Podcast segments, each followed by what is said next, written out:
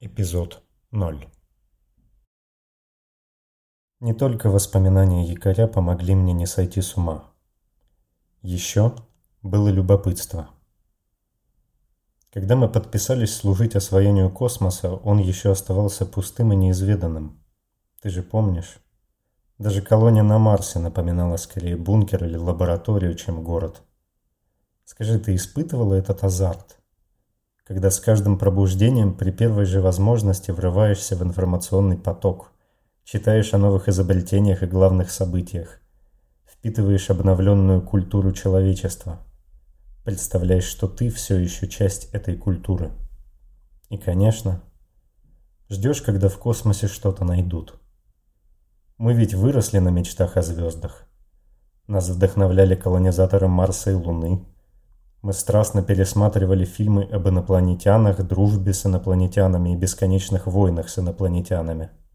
И фантазировали, какой на самом деле будет эта встреча. Но никогда не верили, что это случится на нашем веку. У контракта есть свои плюсы, не правда ли?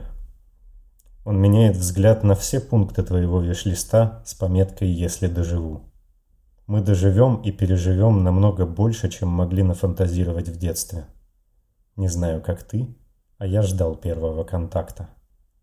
Кто они, наши соседи по космосу? Как они мыслят? Как устроен их организм, их жизнь, их цивилизация? Умеют ли они путешествовать во времени или открывать двери в другие миры? Когда я проснулся во второй раз, все мои близкие уже были мертвы. К пятому я немного научился жить с этим – я надеялся, что ожидание разгадки любопытства к звездам дадут мне сил двигаться дальше. Только ради того, чтобы споткнуться о банальную простоту метабиона. Человечество нашло жизнь в космосе. И эта жизнь оказалась бактерией.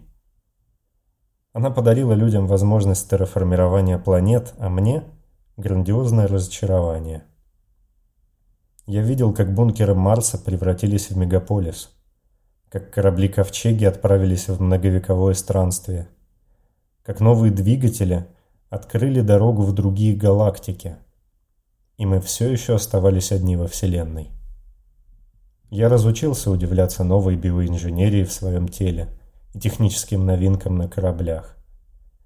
Даже на какое-то время перестал следить за историей. Я чувствовал апатию.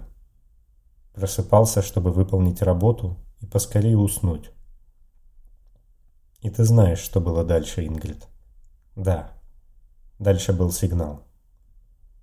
Я проснулся, чтобы подавить бунт на корабле.